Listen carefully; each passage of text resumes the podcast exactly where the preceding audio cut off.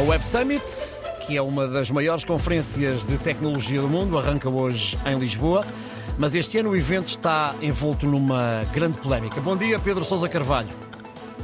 Olá, Ricardo, bom dia. Ó oh, Pedro, pode estar em causa o fim da Web Summit, na tua perspectiva?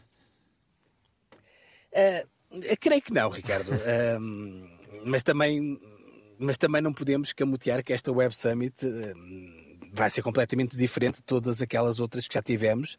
Já tivemos sete desde 2016.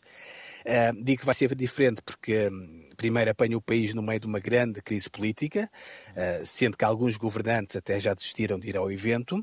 É o caso, por exemplo, da Secretária de Estado de Energia, que acabou por ver o seu nome mencionado no processo judicial que, que, que levou à queda do governo e que, obviamente, já não vai ao Web Summit. Uh, depois, Ricardo, porque há, há muitas empresas de tecnologia que resolveram boicotar a sua presença nesta conferência por causa daquelas declarações polémicas do fundador da Web Summit, Paddy Cosgrave, eh, sobre a questão da guerra no, no Médio Oriente.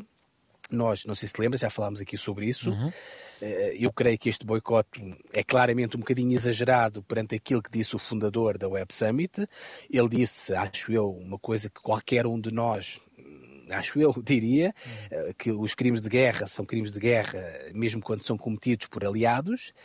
Mas, enfim, a verdade é que estas declarações eh, acabaram por não cair bem levaram a que muitas grandes empresas desistissem de vir a Lisboa. Eh, e, e, atenção, não estamos a falar de empresas de vão de escada, portanto, estamos a falar de empresas da dimensão de, do Google, do Facebook, da Amazon, da Intel, da Siemens, enfim, só tubarões do setor tecnológico. Uh, bom, perguntavas, portanto, se pode estar em causa o fim da Web Summit. Eu, portanto, repito, acho que não. Obviamente há outras milhares de empresas que, que vêm a Lisboa participar no evento, mas eu também não sou otimista ao ponto de achar, como diz o, o nosso Presidente da República, eh, que a polémica destas últimas semanas acabou por ser a melhor publicidade para esta feira. Isso também não acho. Eh, a tese do Presidente da República é esta, Ricardo. Falem bem ou falem mal. Mas falem. O importante é que falem, sim. Exato.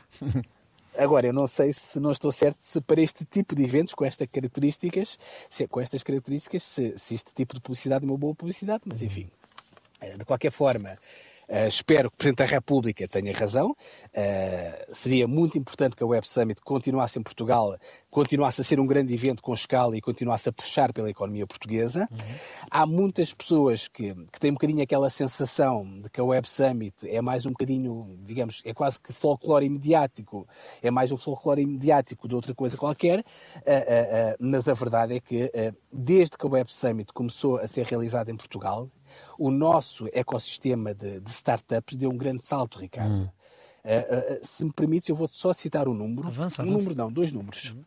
Portanto, isso são números do, do diretor da, da Startup Portugal, que foram uh, dados ao Jornal Negócios. Portanto, nós, antes de nós termos a Web Summit em Lisboa, o investimento médio anual que era feito em startups em Portugal rondava cerca de 130 milhões de euros por ano. Hum. Hoje em dia, portanto, já depois da Web Summit, hoje em dia esse investimento anual subiu para quase 700 milhões de euros. É brutal. Portanto, passa de 130 para 700 é milhões brutal, de euros. É, é, muito, é brutal. É brutal. Sim, sim, sim. É, é imenso dinheiro. Uh, uh, as startups, obviamente, são empresas muito pequenas, são são empresas que ainda estão a crescer e a ganhar escala, mas obviamente sem ter essas empresas pequenas, com boas ideias e com bons modelos de negócios, obviamente que nós nunca iremos ter grandes empresas. E esse, aliás, é um, é um dos grandes uh, problemas da nossa economia. Uh, por isso é que vamos fazer figas, Ricardo, para que o que não acabe.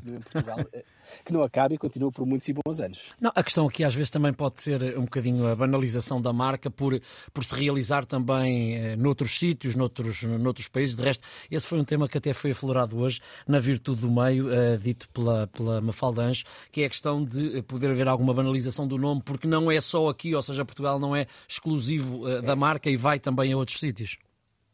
Eles começaram a fazer, eh, portanto, hum. começaram, digamos assim, a internacionalizar a marca, a marca uma espécie de franchising. Exato. Uh, hoje em dia tu tens Web Summits no Rio de Janeiro, tens Web Summit, portanto, na Ásia, tens um polo da Web Summit no Canadá. Eu percebo aquilo que estás a dizer, mas apesar de tudo, digamos que o evento principal, o evento fulcral, continua a ser Lisboa. Bom, e se tu todos os anos consegues trazer 70 mil pessoas ligadas a este setor a Lisboa, uhum. bom, acho que também não, não vem grande mal ao mundo se eles, digamos, fizerem este evento noutros países. O importante é que o continuem a fazer em Lisboa e continuem a trazer essas 70 mil pessoas, porque são pessoas que, muitas delas, que trazem dinheiro no bolso e que acabam por investir parte desse dinheiro em empresas e algumas delas uhum. portuguesas. Muito bem. Pedro, voltamos a encontrar-nos amanhã a esta hora para as contas do dia. Até amanhã, um abraço.